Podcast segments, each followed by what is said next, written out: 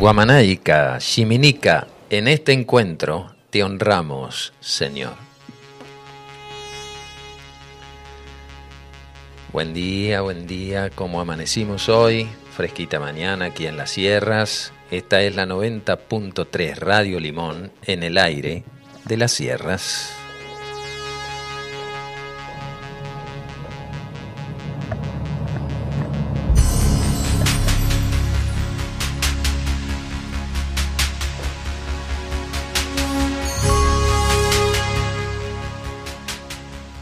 Existe una enseñanza muy importante dada por Lao Tse o Lao Tzu, considerado uno de los filósofos chinos más importantes. Él decía, sé como la caña de bambú, flexible. Cuando arrecian los vientos fuertes, ella se mece y encorva. Cuando los vientos cesan, se mantiene erguida buscando siempre la luz pues si eres rígido te quiebras. Deja esta enseñanza la intención de que todo sincero buscador de la verdad ha de doblegar su carácter y temperamento a la hora de actuar cuando llegan las pruebas de la vida.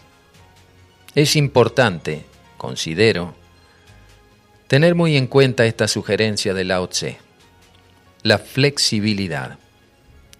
Es la capacidad de doblarse fácilmente sin que exista peligro de que se rompa. Es la habilidad de adaptarse a las diversas circunstancias, a fin de preservar lo más importante hasta que pase el peligro.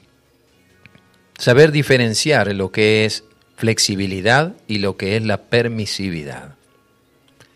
Cuando vamos forjando nuestra personalidad, surgen caracteres que vienen a representar valores inculcados por nuestros padres y la sociedad de la cual somos miembros activos.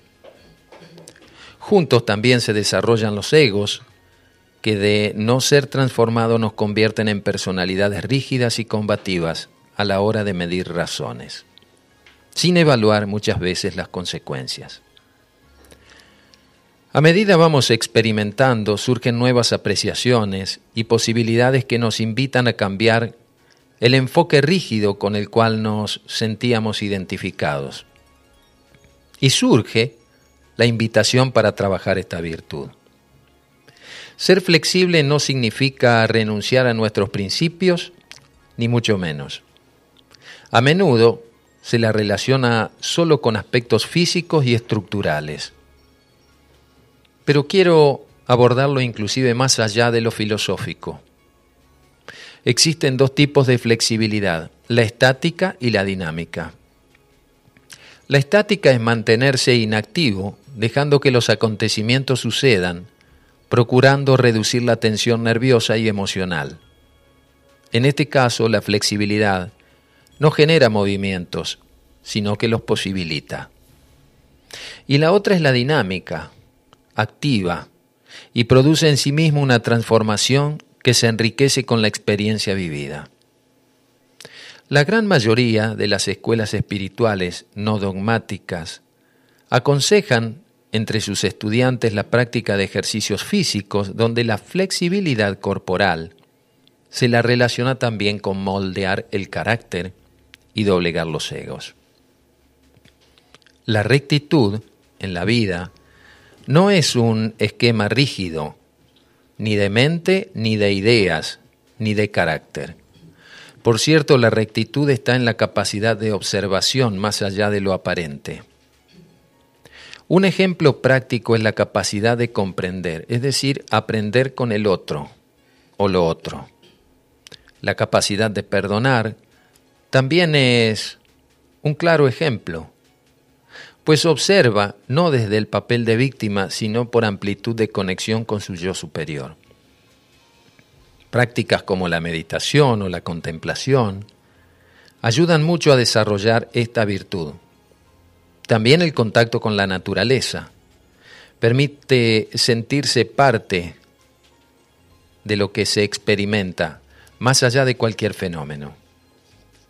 Las personas flexibles tienen más tiempo para reflexionar antes de actuar. Es una característica peculiar. saben decir las cosas en el momento apropiado, encuentran en el silencio la fuente de su inspiración y sus valores éticos no se profanan. La solidaridad es otra de sus virtudes complementarias.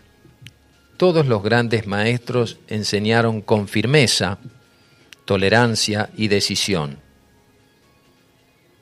Podríamos decir que no se puede enseñar a ser flexibles, solo con las palabras. El ejemplo que ellos dieron con sus comportamientos son los que marcan el derrotero de todo buen discípulo.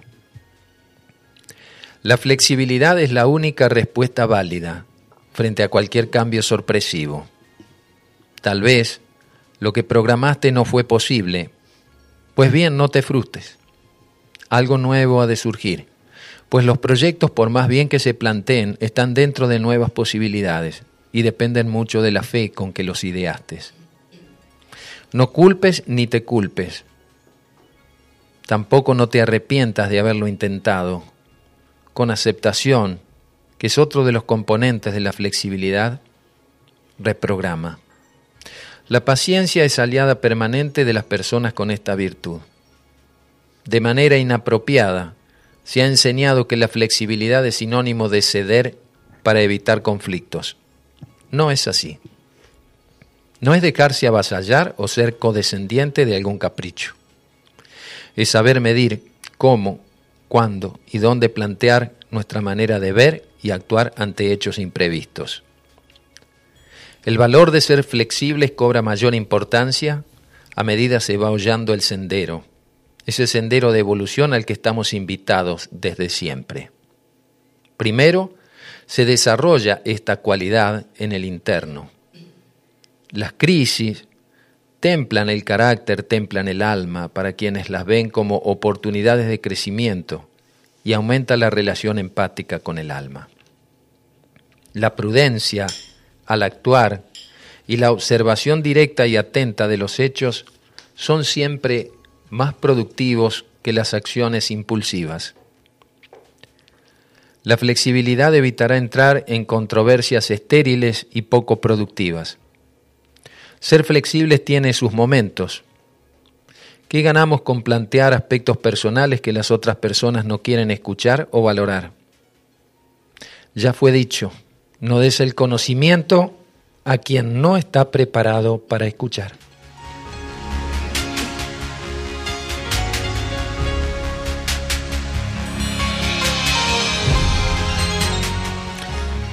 A vos que estás en este despertar de conciencia, te sugiero, no pretendas buscar convencer o arrastrar a tu familia o amigos a que sigan tus pasos.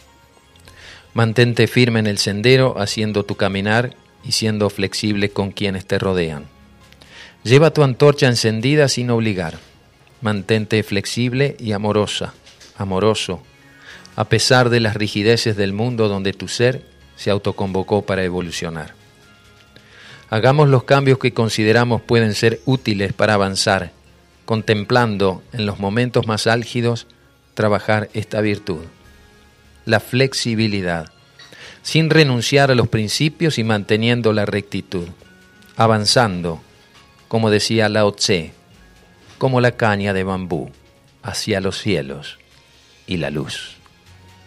Bienvenidas, bienvenidos, esta es la otra realidad, un puente entre dos orillas.